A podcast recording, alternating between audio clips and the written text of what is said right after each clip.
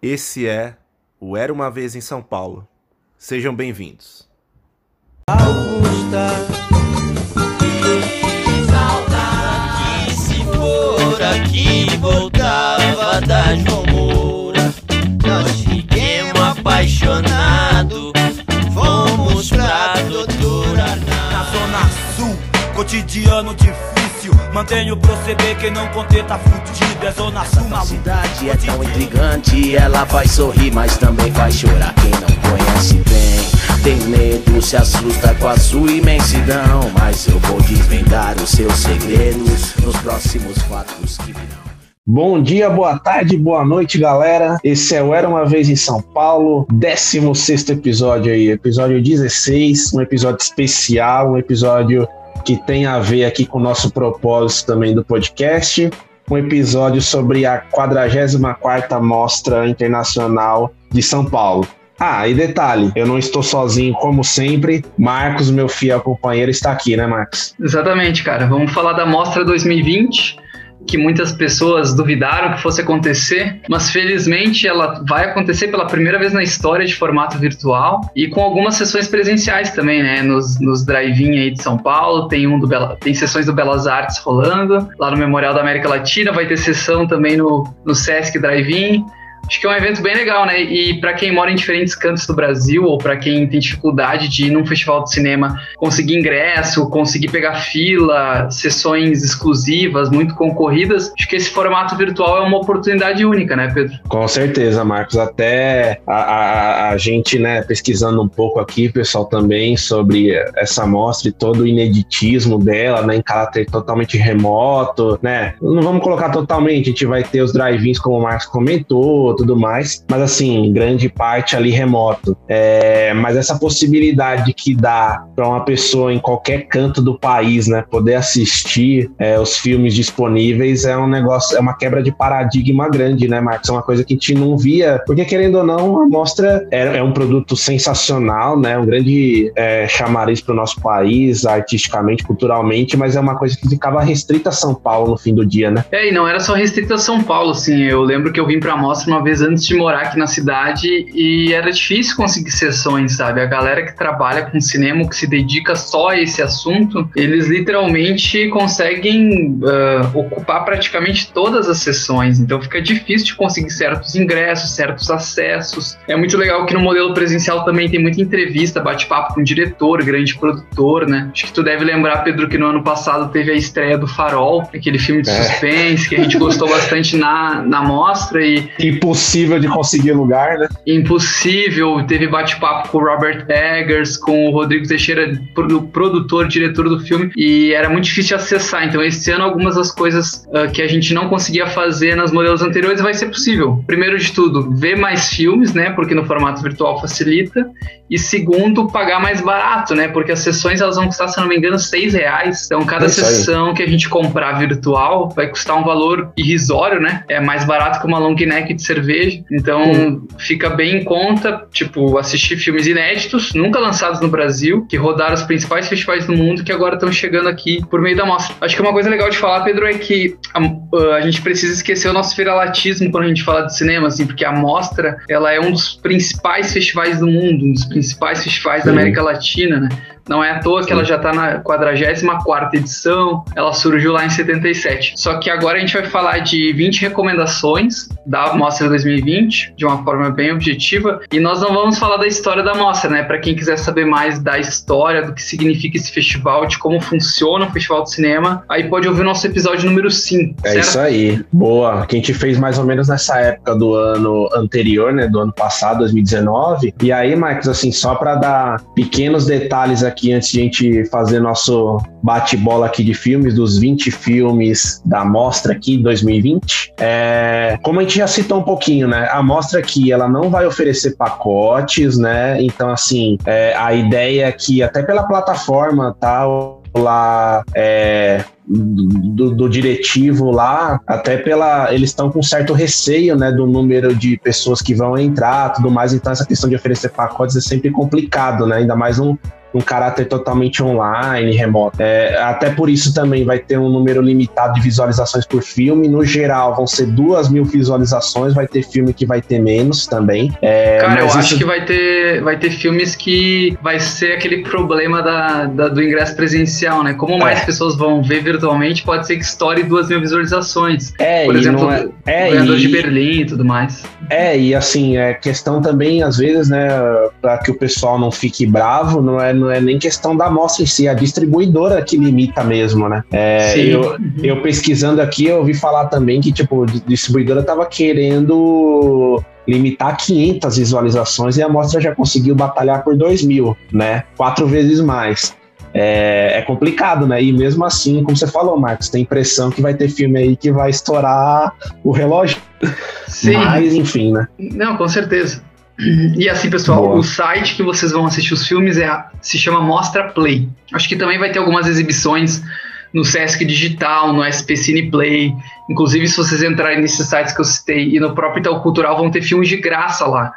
Mas para quem, quem, quer ver esses filmes inéditos de, de, grandes diretores que ganharam prêmios fora do Brasil, né, que são as mostras Brasil e a perspectiva internacional, aí é dentro do Mostra Play, como o Pedro falou, 100 pacotes, compra individualmente, acho que se não me engano vai custar os 6 reais que a gente falou. Isso. E as vendas vão ser a partir da quinta-feira, dia 22 de outubro. Então, Boa. a partir da meia-noite, 1 ali do dia 22, já pode entrar no Mostra Play, escolher o filme que quiser assistir, deixar o ingresso comprado. E aí vai ter, acho que até dia 4 de novembro, né, do dia 23 de outubro até dia 4 de novembro, para assistir esse filme. Claro, depois que der o primeiro play no filme, acho que ela vai ficar tipo 24 horas disponível, como é o formato do vídeo on demand. Mas se vocês comprarem dia 22 a sessão e decidirem assistir só lá no feriadão de finados, dia 2, aí de boa, o filme fica garantido até dia 2, mas lembre que a plataforma vai estar aberta só do dia 23 até o dia 4. É isso aí, Marcos. Show de bola. Bom, eu acho que agora com essa introdução, a galera, se tiver mais, é, mais dúvidas aí, consultar nosso episódio anterior.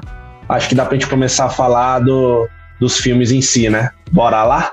Bora lá! E, inclusive, só defendendo nossos 20 filmes aqui, a gente não assistiu nenhum deles, mas a gente está se baseando em histórico dos diretores ou curiosidades nossas, interesses nossos. E são 20, pessoal, porque na mostra inteira tem 198 filmes. Então, pensa, uhum. isso é mais ou menos 10% só do que vai estar tá lá na plataforma.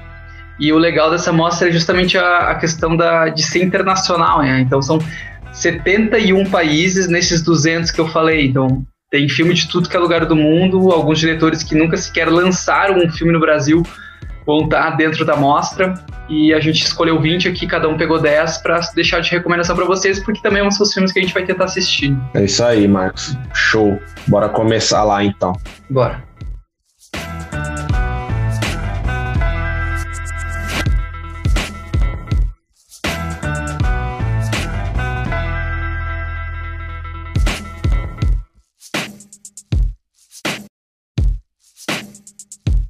Bom, pessoal, vamos lá então. Nosso primeiro filme, é, minha primeira indicação aqui é, inclusive, pelo que a gente tem pesquisado aí, eu e o Marcos, é um dos filmes que a galera está na maior expectativa aqui. Trata-se de Sibéria, um diretor nova-iorquino, nascido ali no Bronx. Eu até não acreditei quando eu olhei aqui, pô, Abel Ferrara tem toda a cara de que nasceu no Bronx, só que não.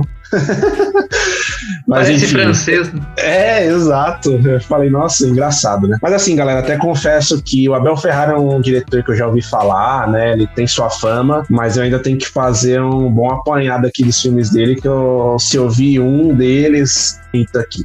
Mas enfim, a gente ouviu muitas referências boas aqui sobre, sobre o Abel Ferrara, e esse filme em si, do Sibéria, vai ser uma parceria dele de novo com William Dafoe, né? O nosso grande operário de Hollywood, William Dafoe, sempre está nos filmes aí, um ótimo ator, por sinal, né? É, eles já tinham feito em 2019 o Thomaso, né? Um filme é, que gerou uma certa repercussão, acho que foi para Cannes, se não me engano, e agora eles repetem aí a dobradinha, né?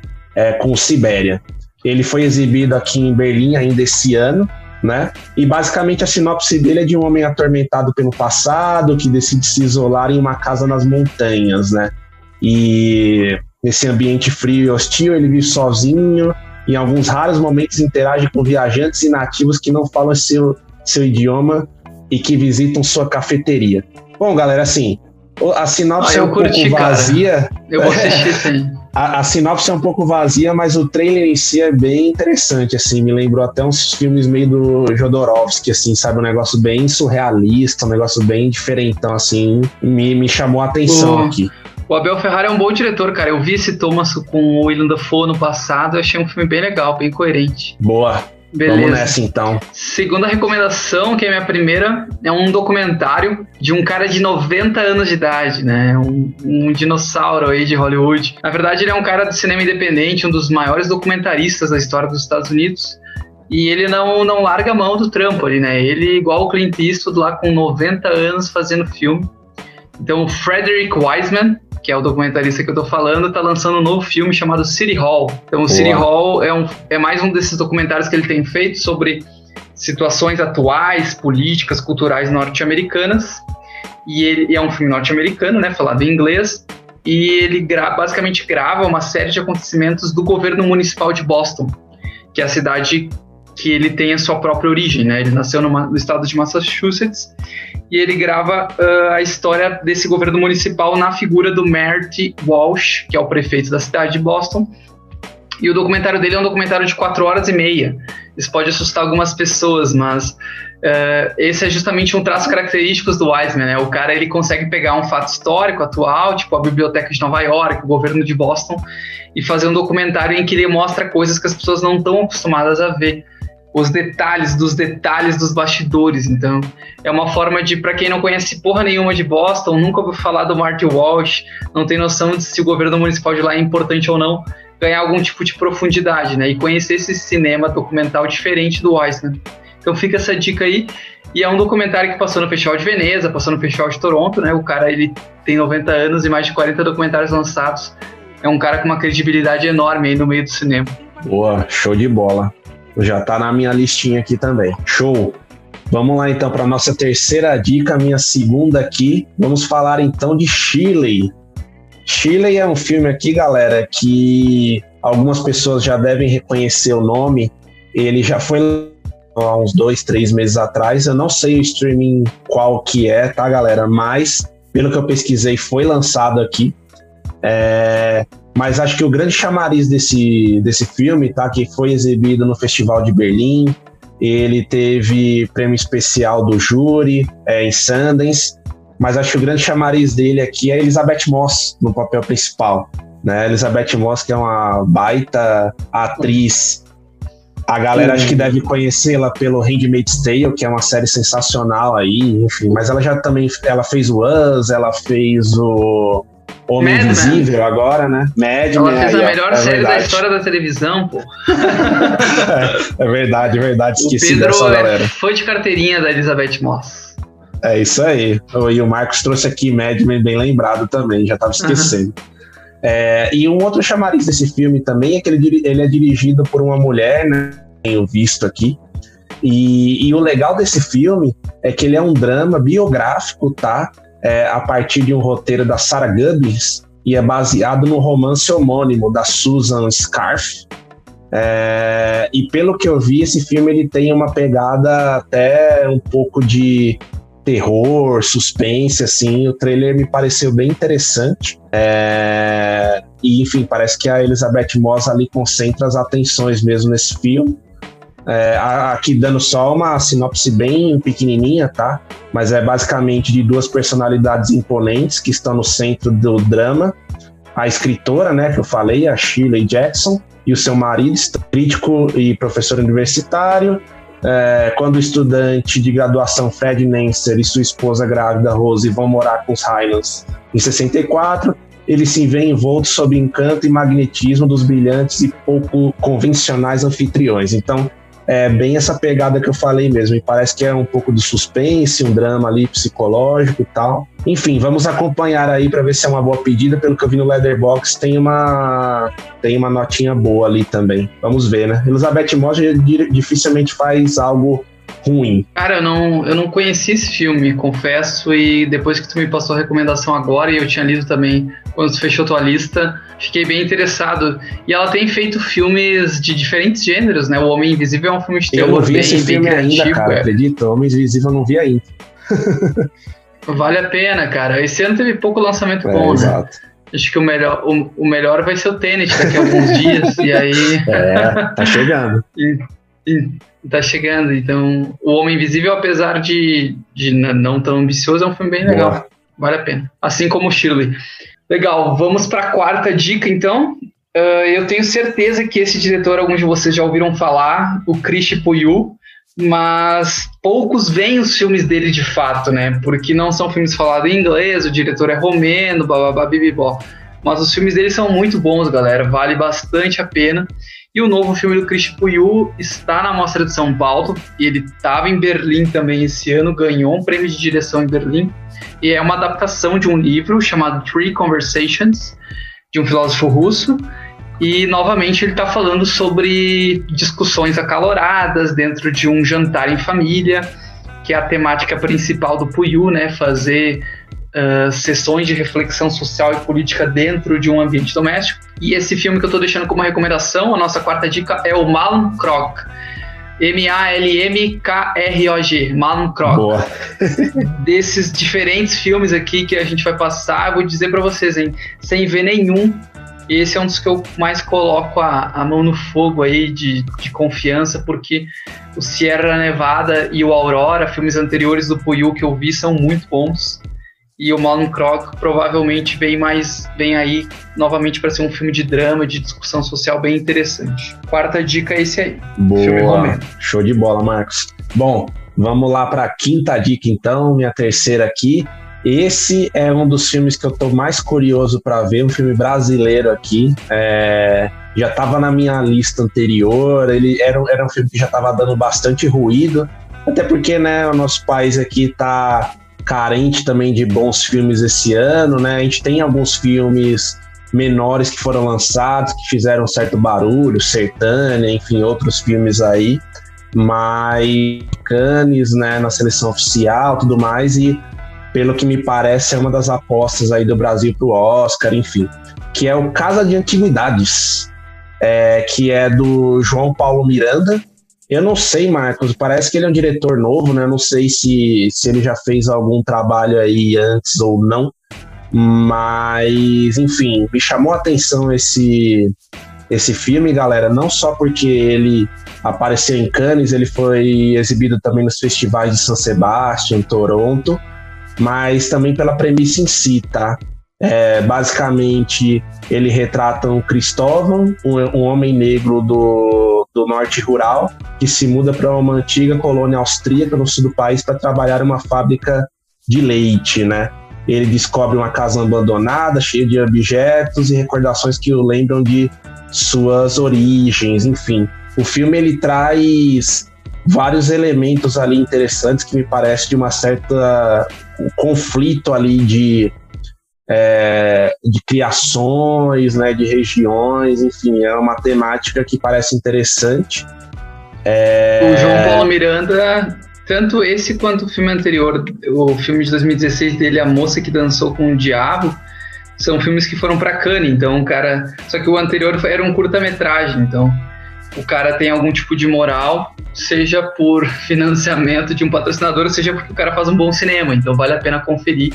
O caso de Antiguidades também é um filme que tá na minha lista. Boa, é isso aí. Ele tem o Antônio Pitanga aí, o pai da, da Camila Pitanga aí, que é velho de guerra aí. Esse daí já fez bastante filme e, e novelas e tudo mais aí. Boa, show de bola. Muito bom. O meu, o meu terceiro filme, e no caso que eu acho que é o nosso sexto filme, né? Se chama Dias, né? O nome original é Days, e é um filme do Tsai Ming Liang. Eu confesso pra vocês, galera, que eu nunca tinha ouvido falar do Tsai Ming Liang, até ali, digamos, dois anos atrás, mas depois que tu começa a descobrir certas, certos caminhos na, na cinefilia, no, no mundo dos cinéfilos, começa a tentar experimentar coisas diferentes, entender, ver o que, que funciona, o que, que é cinema bom, o que, que é cinema ruim, o que, que é criativo, o que, que não é. E esse é um cara que tem um cinema de observação, né? Ele é um cinema mais de fluxo, bem diferente do que a gente está adaptado com aquele cinema mais de entretenimento, pipocão. Só que os filmes dele não são muito fáceis. A boa notícia é que o novo filme dele, o Dias, ele é curto. Ele é um filme de menos de duas horas E ele é um filme mais cotidiano, então pensem assim, um, talvez seja o diretor mais representativo hoje de Taiwan. O cara ele tem uma estrada boa desde a década de 90, ele tem participado de grandes festivais europeus. E ele está lançando um filme novo, exclusivo no Brasil, inédito, para ver por seis reais na internet, dura menos de duas horas. Então, e conhecer um dos caras mais prestigiados na Ásia, fora do Brasil. Né? O filme passou em São Sebastião também, passou em Berlim, vai estar tá no Mostra Play durante todo aquele período que a gente falou, né, de, de 23 de outubro a 4 de novembro, e vai ter uma sessão também presencial no Belas Artes, dia 29 de outubro, se não me engano, é uma quinta-feira, nove e meia da noite. Então, quem quiser pegar o carro, os amigos e assistir presencialmente, o filme Dias, do Tsai Ming Liang, estará presente na Mostra de São Paulo e é a minha recomendação. Com certeza eu vou assistir esse filme aqui, Pedro. Boa, show de bola, Marcos. Inclusive, é, acompanhando críticos do, do, na varanda lá, como o Chico Firman, o pessoal lá, todo mundo falou muito bem desse filme aí. Eles Cresceu mais ainda. É, pelo que eu entendi, o, o Chico Firman e o Thiago Faria já assistiram e os dois falaram muito bem aí do filme, né? Então. Legal. Eu, eu sei que, enfim, tem alguns filmes também que eles falam bem, a gente não gosta tanto. Não, mas é, é um selo de geral, credibilidade ali, legal. Com certeza, no geral uhum. a gente avalia bem aí. Show. Show. Bom, vamos agora para nossa. Nossa, Ixi, já perdi sétima. as contas. Sétima dica, sé, sétima recomendação. É isso aí, galera. Boa, ainda bem que tem o Marcos aqui. É, vamos para nossa sétima, então, aqui, minha quarta dica, galera, que é o Sweet ou Sweat, na verdade, desculpa, que é suor aqui. É um filme polonês-sueco, também, do Magnus von Horn. Aqui, galera, também é um diretor que eu não tinha ouvido falar antes aqui também. Mas a Polônia, Suécia ali sempre tem bons filmes, né? Ele sempre tem um cinema bem autoral, bem independente ali, então sempre tem coisa boa saindo, né? Esse filme em especial, Sweat, é, ele entregou, integrou o Festival de Cannes também esse ano. E a premissa dele, na verdade, que me chamou a atenção, né? É sobre a Silvia.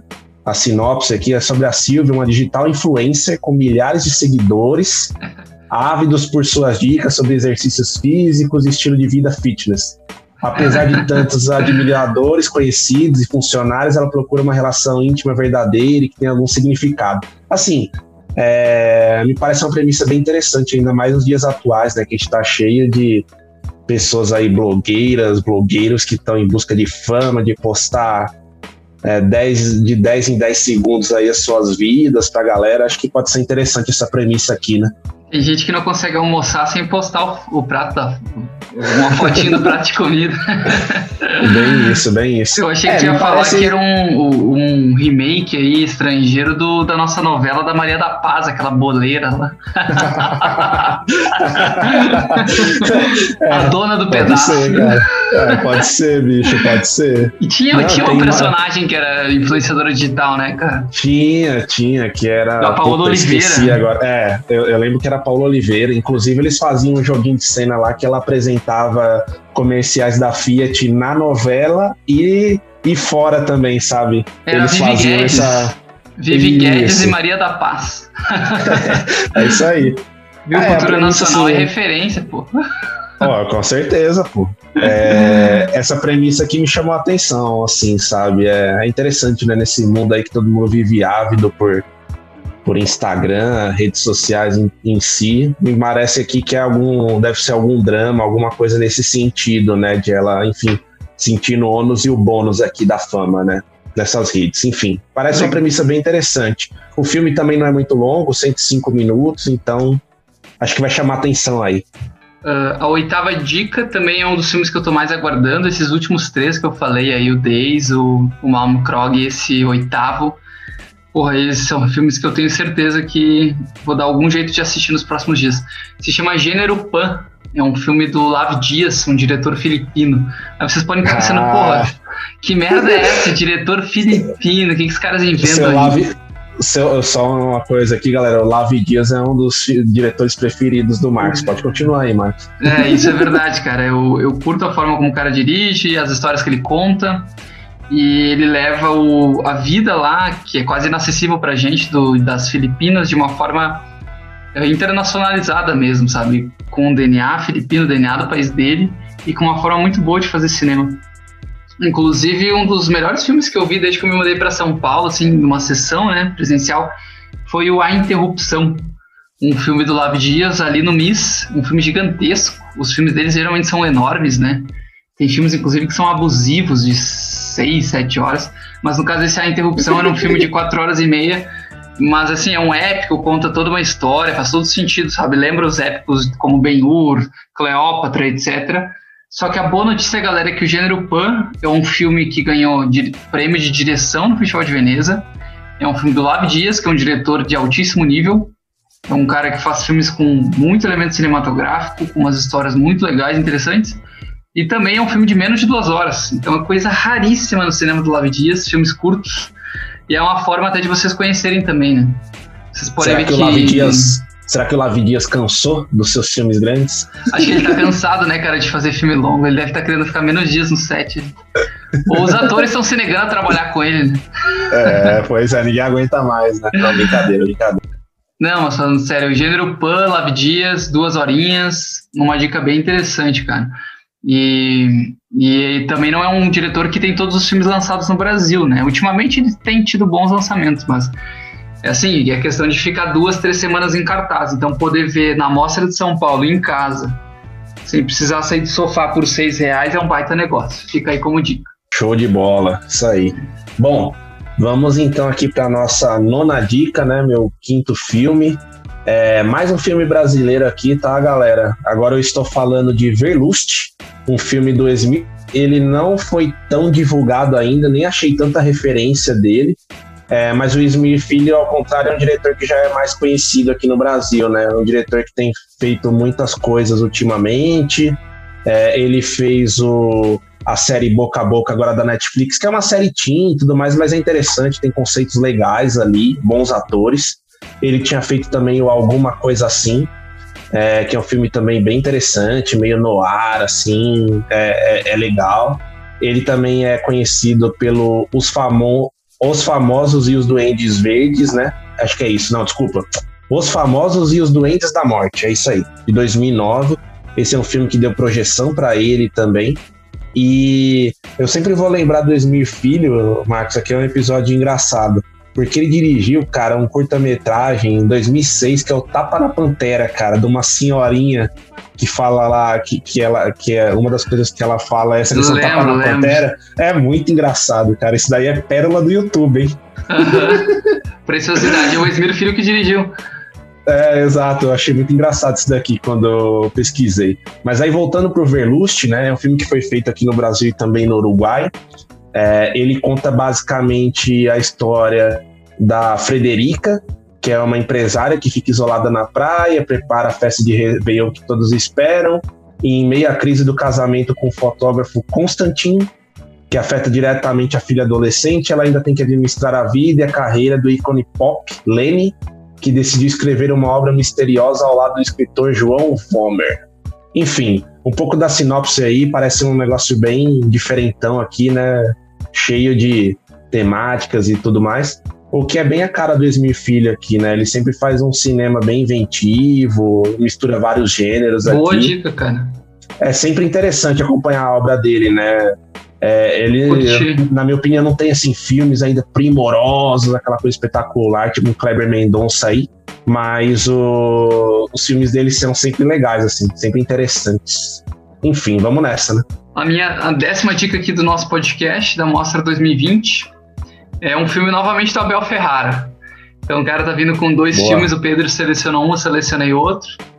O Pedro selecionou o Sibéria, o legal é que depois do Sibéria ele ele fez tipo um diário, um diário de vida, né, desde fevereiro de 2020, quando ele apresentou o Sibéria no Festival de Berlim, e depois disso ele enfrentou a pandemia do coronavírus como todos nós enfrentamos. Então, esse filme retrata um pouco essa vida pessoal, esse diário de vida do Abel Ferrara entre fevereiro e agosto.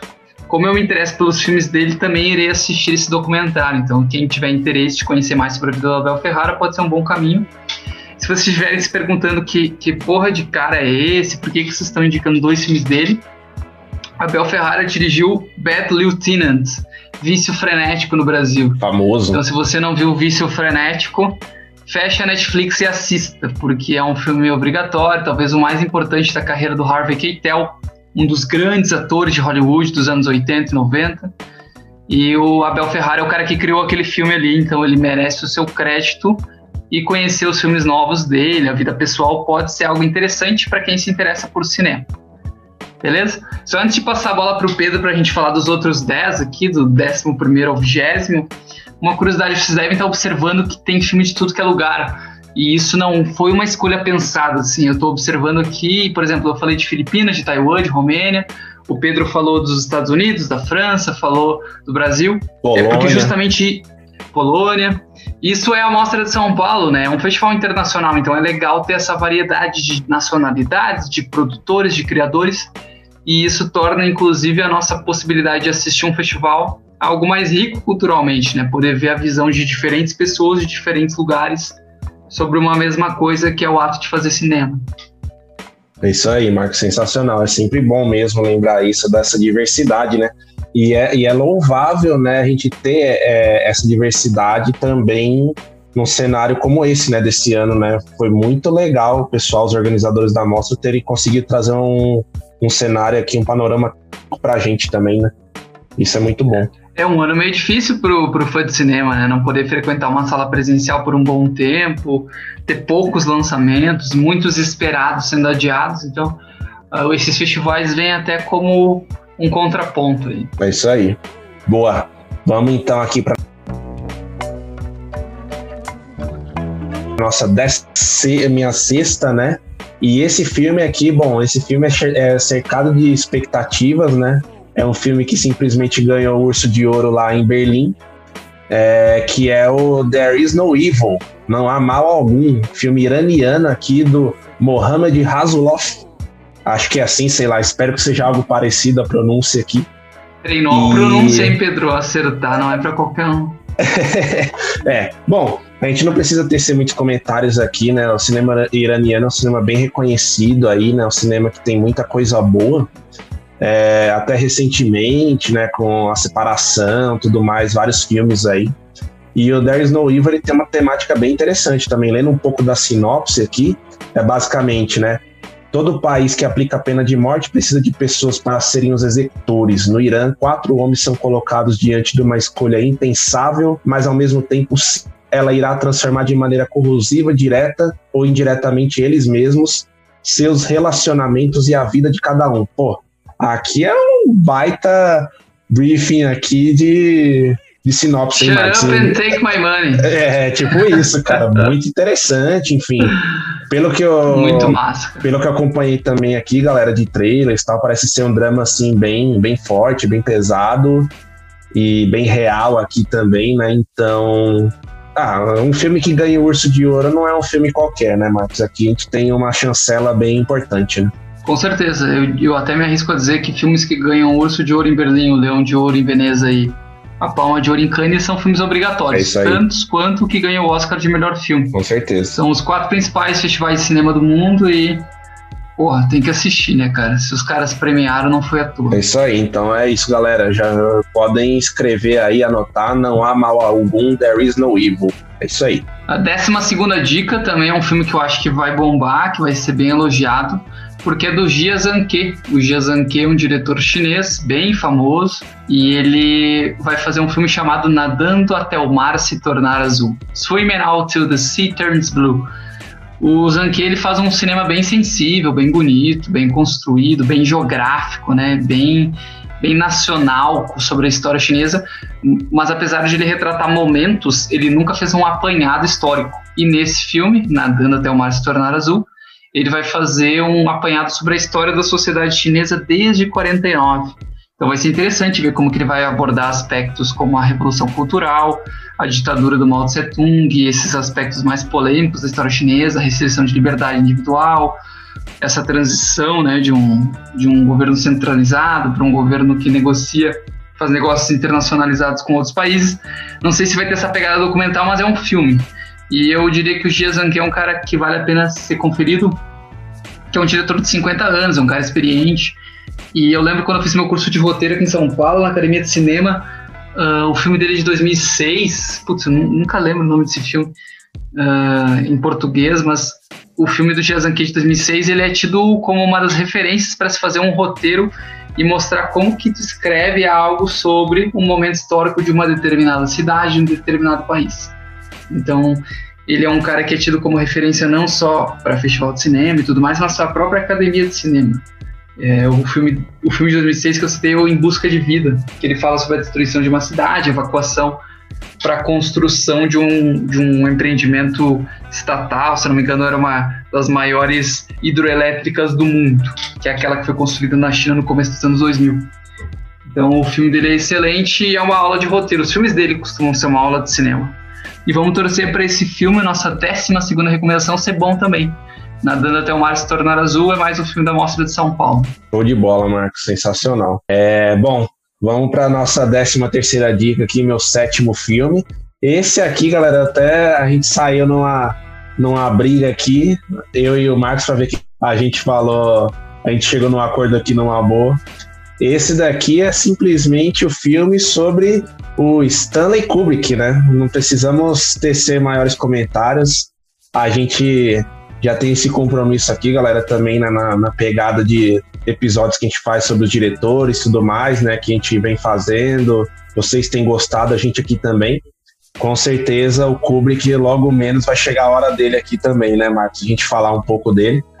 É, aqui é e... é fã clube do Kubrick. Não gostou, o problema é teu. é, tipo isso. Mas aqui a gente não vai ter muito problema, né? 99% dos cinéfilos gostam do Kubrick, né? Praticamente unanimidade. Aqui. Não, não é verdade, é verdade. E o filme em questão aqui, né? Na verdade, né, um, um documentário aqui sobre o Kubrick, né? O Kubrick by Kubrick.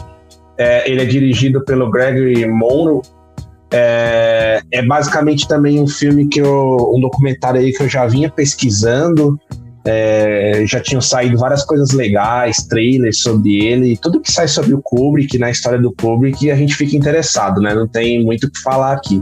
E ele é um diretor é que é um autor, né, que historicamente deu poucas entrevistas, nunca abriu Exato. tanto jogo sobre a vida. Então, um documentário sobre ele, sobre as obras que ele fez, nos interessa bastante.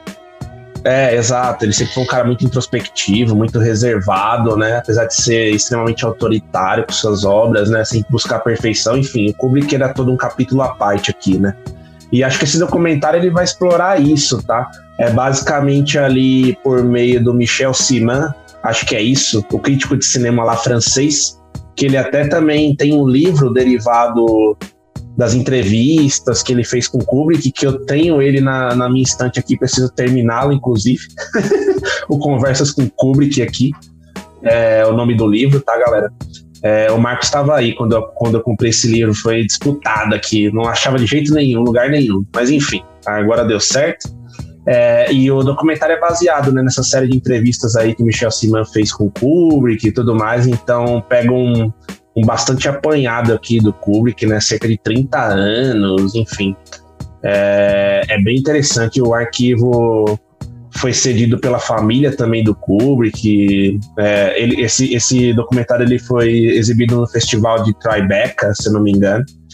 É, então, enfim, é, só pelo nome bola. em si, né? Só pelo nome do Kubrick já traz, já traz as atenções aí, né? Vamos tô, acompanhar. Tô dentro com toda certeza. Boa. Boa. Uh, acho que agora a gente vai para a 14, né? 14 recomendação. É um filme brasileiro, meu primeiro da lista, primeiro e único. Capaz, eu vou assistir os do Pedro também, mas uh, esse aqui é o que eu trouxe, que o Pedro não trouxe, que é o Todos os Mortos. uh, filme do Marco Dutra, do Caetano Gotardo. Filme brasileiro que foi para Berlim. Então é um filme brasileiro que ganhou o mundo. E basicamente, por que assistir esse filme? Bom, primeiro que é é, tema da escravidão, quase que numa fantasia distópica. Sempre legal ver esse tema sendo revisitado, né? Ver se trazem algo de novo e não ficam repetindo a mesma historinha de sempre. E a boa notícia é que quem dirige é o Marco Dutra, né? Junto do Caetano Gotardo. E o Marco Dutra ele dirigiu dois dos melhores filmes brasileiros, para mim, do século XXI. Um deles é O Silêncio do Céu, um belíssimo suspense com a Carolina Dickman. Muito bom mesmo, muito bom. E mesmo. ele também é diretor, junto com a Juliana Rojas, das Boas Maneiras, um filme que o Pedro tá nos Ih! devendo ainda. É, você fala direto desse filme, cara. Boas Maneiras é um belíssimo filme, então. É uma dupla recente que mostra a qualidade técnica e cinematográfica do cara. E ele está envolvido em um novo projeto chamado Todos os Mortos, que mostra São Paulo ali, tipo, do final do século XIX, bem na virada do século XIX para o XX. E, bom, fica essa recomendação. A única questão a ser resolvida é que esse filme não vai passar no, no virtual. É um dos poucos filmes que só vai ter sessão Hum. presencial. Provavelmente uma estratégia de distribuição para depois poder ter um público maior dentro do cinema dando dinheiro, né? Então esse filme vai se passar numa sessão única, dia 2 de novembro, feriado de finados, numa segunda, às 7 da noite, no Cine Sesc Drive-In. Então fica o convite aí para quem se interessou pelo tema, pelo diretor, quem está afim de assistir. Entra lá no portal né, da mostra, dia 22 de outubro, meia-noite, e garante essa sessão que com certeza vai ser concorrida.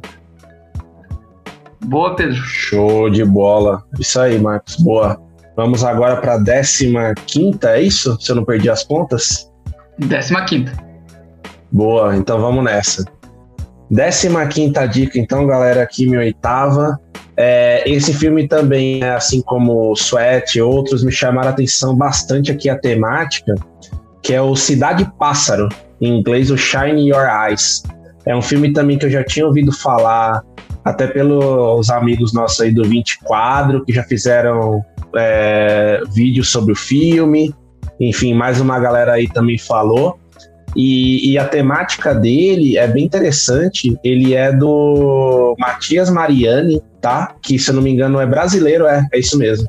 Ele nasceu aqui em São Paulo, tá? Então, assim, ele é um filme é, dirigido por um brasileiro aqui, mas que na realidade é, retrata o dia a dia de irmãos nigerianos.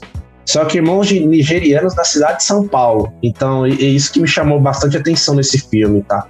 Um pouco da sinopse dele, o Amadi, ele é um músico na casa dos 30 anos que vive na Nigéria, e ele viaja ao Brasil para tentar encontrar o irmão, Ikena, que trabalha como matemático no Instituto de Tecnologia em São Paulo. Ao chegar lá, porém, Amadi descobre que a instituição sequer existe. Seguindo pistas fracas, ele percebe que o irmão não é o profissional respeitado que aparentava ser.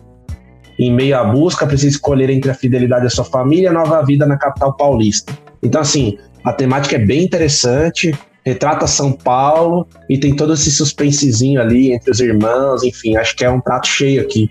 Ele foi é, exibido no Festival de Berlim também, então acho que temos um bom chamariz aqui para a cidade Pássaro.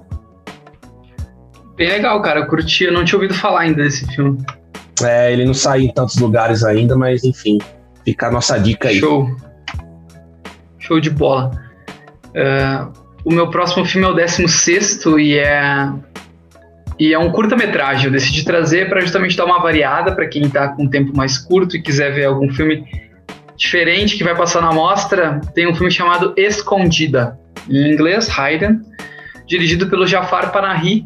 Jafar Panahi é um dos diretores iranianos de maior prestígio da atualidade, né? Ele fez recentemente o Três Faces, que teve uma boa distribuição no Brasil. Ele também dirigiu o Taxi Teran, é um cara que tem uma historinha famosa, que ele estava preso, mesmo assim saía, gravava os filmes dele, e tinha uma prisão domiciliar meio delicada, enfim. O governo iraniano é um negócio bizarro, então o cinema que é feito lá também tem suas particularidades.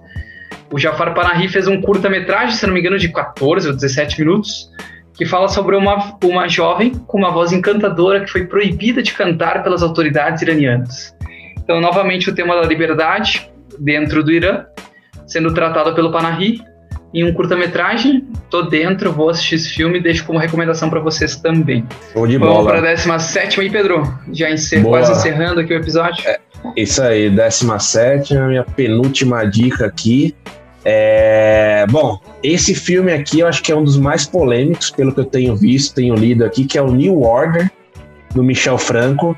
Aqui, galera, não tem nada a ver com documentário sobre a banda New Order, nada demais aqui, tá? É a banda que eu gosto bastante também, por sinal. É, na verdade, o New Order é o Nova Ordem aqui no Brasil, é do diretor mexicano aqui, o Michel Franco. E ele é um filme que foi vencedor do Leão de Prata, é, em Veneza, ele também foi exibido nos festivais de San Sebastian, Toronto, enfim. É um filme que chama bastante atenção. E aí, qual que, qual que é o ponto aqui, né, para ser polêmico? Um pouco da sinopse dele aqui, tá, galera? Na, é, enquanto a cidade do México ferve com protestos em um bairro chique, um casamento luxuoso da elite mexicana dá errado.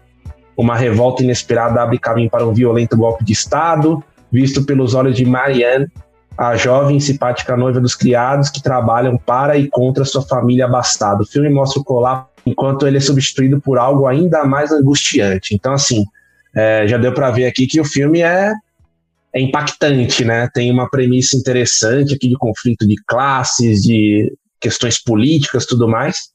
E, e, pelo que eu ouvi falar, realmente é um filme que gerou bafafá, digamos assim, ali em Veneza.